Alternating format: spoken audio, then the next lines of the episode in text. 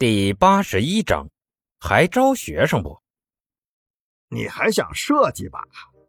阿豹瞪着眼睛问：“拜托，你们以为这是玩具呢？外行人玩这个把自己崩了的事例可不少见。我劝你们不要。再说了，子弹不要钱啊！我这边弹药都是要报备的。不说别的，就说来时走火的那枪，回去我就得写个八百字的报告。哎，我们可不是新手啊！不信您问校长。”刘伟挤过来，指着陈斌道：“陈斌摸着鼻尖，点点头。嗯，他们父母之前都是部队出身的，以后也是要参军的。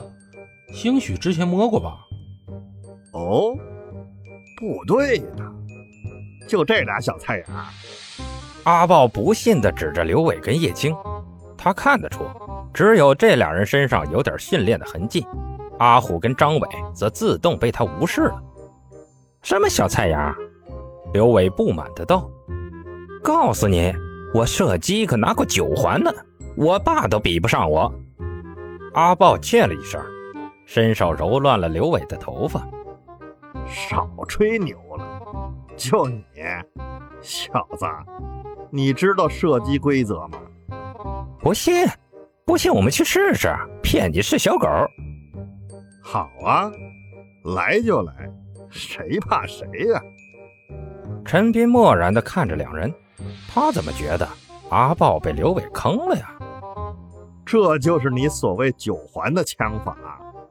阿豹的脸色很是难看，仔细听的话，还能听出语气里的一丝颤抖。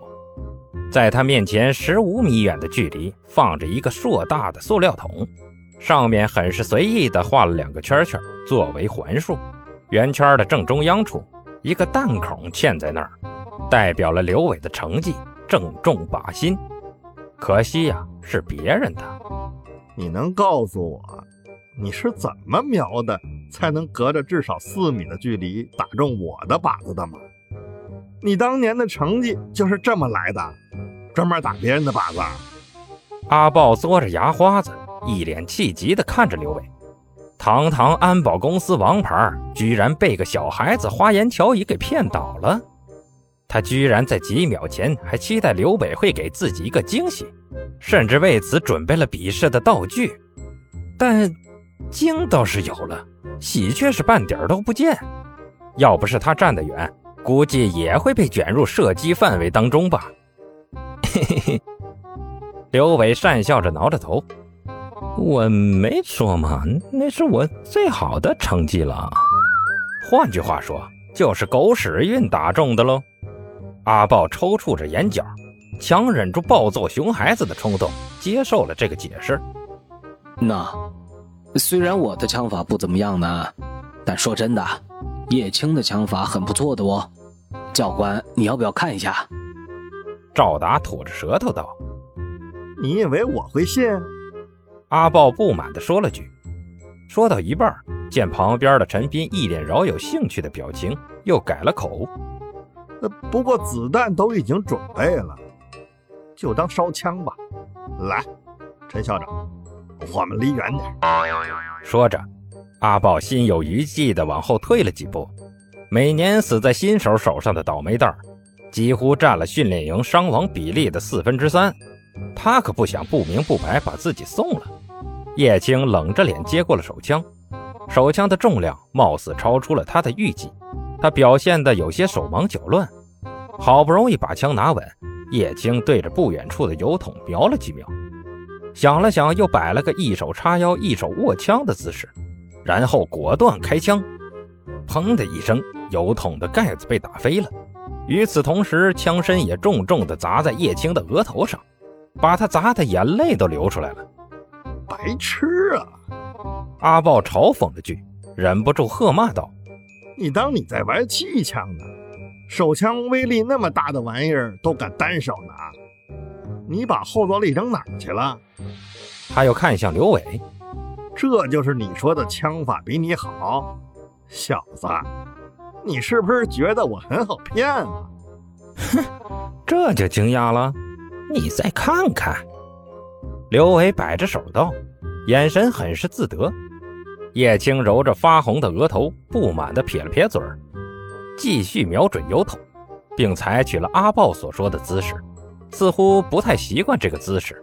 他瞄准的时间多了几秒，枪声再次响起，这次好了点子弹命中最外圈那个环的边缘，仔细看还可以发现两枪的弹孔几乎是在一条竖线里。阿豹撇了撇嘴儿，好吧。确实比你小子强多了，人家好歹擦到了靶子。不是不是，你再看下去就知道了。刘伟一脸狡黠的道，满是看好戏的神情。另一边，揉了揉酸痛的手腕后，大抵是习惯了手里的枪。叶青瞄都没瞄的继续扣动扳机。这下子，即便阿豹也看出点门路来了。这一枪依旧和前两枪处在一个大致的范围内，竖线偏差不超过两厘米，放远了看跟两点一线似的。更重要的是，弹孔又离中央近了一步。紧接着，叶青又连续开了五枪，每一枪都压在另一枪的下面，好像直线打孔一般。最后两枪已经全圈在了中央的大环内。如果不是子弹打完的话，相信叶青的成绩还能更好。呃，这这这，这怎么可能？我是在看电影吗？阿豹扯着脸颊，一脸不可置信的表情。寻常外行人可能看不出什么，最多以为叶青手感好而已。但他这种摸过枪的人，确实明白，要做到叶青那样的程度，难度到底有多高。讲道理。如果射击真的只是调准准心上下就好，其余什么都不用管的活动的话，那要专业的训练还有什么意义？大家都在家里买个飞镖盘对着瞄不就好了吗？方便又实惠。可事实压根儿不是那么回事儿。阿豹几乎是用飞的冲到叶青面前，拽着他的肩膀问：“你以前是不是练过？”叶青点了点头。不等阿豹松口，他又道。我在家里经常用 BB 枪训练，哎，不过果然，真枪跟 BB 枪的手感差距还是很大呀。至少那后坐力我就没法控制，哎，还得再练练。如果你能控制住后坐力呢？阿豹僵着脸颊问，那表情似乎再也接受不了什么打击。叶青想了想，自己还是谦虚点好，便道。嗯，那样的话，一百五十米的标靶，九十五环的成绩应该不成问题吧？嘎！阿豹歪了歪僵硬的脖子，刘伟在一旁叹息：“我操，大哥，你这逼都已经装的溢出了好吗？”